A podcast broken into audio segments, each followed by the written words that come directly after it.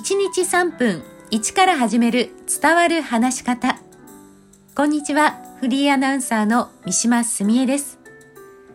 さあ今回は聞き手を引きつける内容をどのように考えたらいいのかについてお話をします。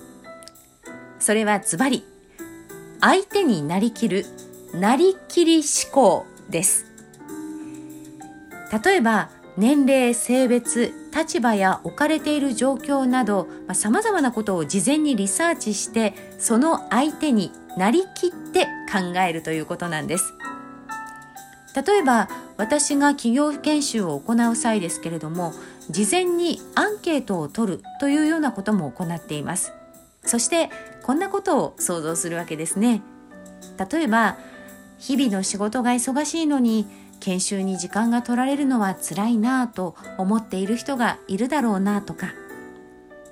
コミュニケーションについては興味がないのに研修を受けなくちゃいけないのかなぁと思っている人がいるかも。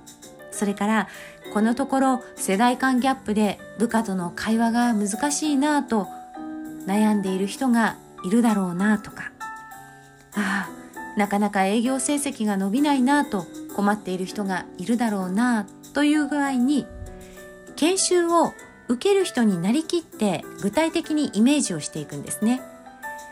でここで大事なのはどんな考えや感情を持っているかを想像することなんです。特に不満や悩み心配事や疑問などがどこにあるかを考えられるとそれを解決したりサポートできる話ができます。そうすると聞き手は興味を持って聞いてくれるというわけです。話し手が話したい話をするのではなくて聞き手が聞きたいと思う話をするということなんですね。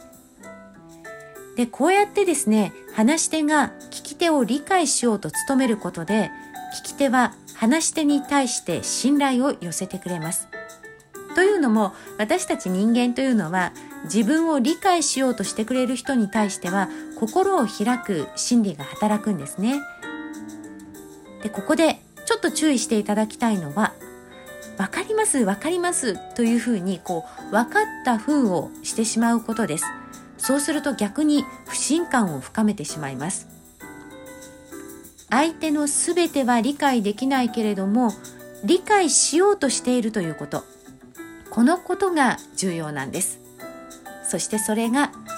伝わる内容を作る第一歩になります。なりきり思考参考にしてみてください。